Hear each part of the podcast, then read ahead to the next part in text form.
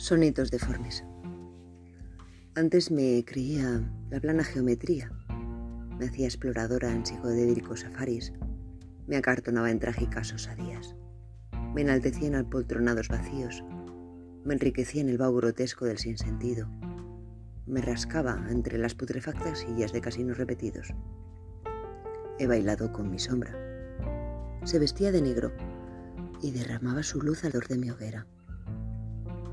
He bailado con mi sombra, que esta vez se vestía de túnica roja, con sombrero de campesino aventurero. He bailado con mi sombra, que era por momentos la compañía de paisajes humanos sencillos y elementales.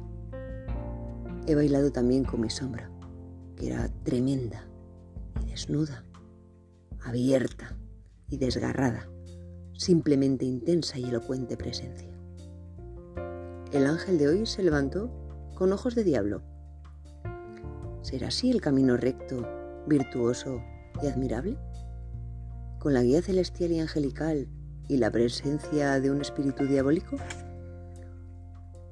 Acudo a la nada para que me diga la edad del grito. ¡Qué tonta soy! Busco la etnia espiritual.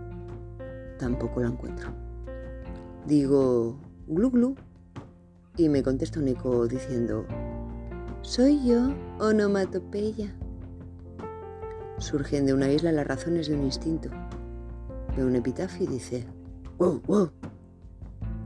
Los días entre mi fantasma y yo se encuentran en un balance ecuménico.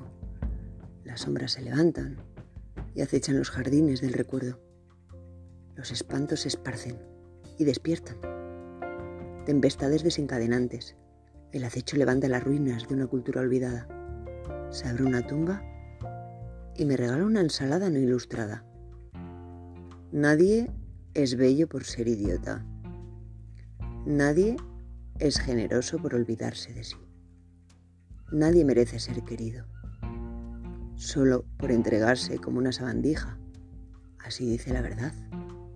Un poco altanera, pero tan cierta como la luz de una estrella. Un lapicero sin mina, un pincel sin tintura. No es tan grave como lo opuesto el encontrarte pletórico de tinta y desierto de inspiración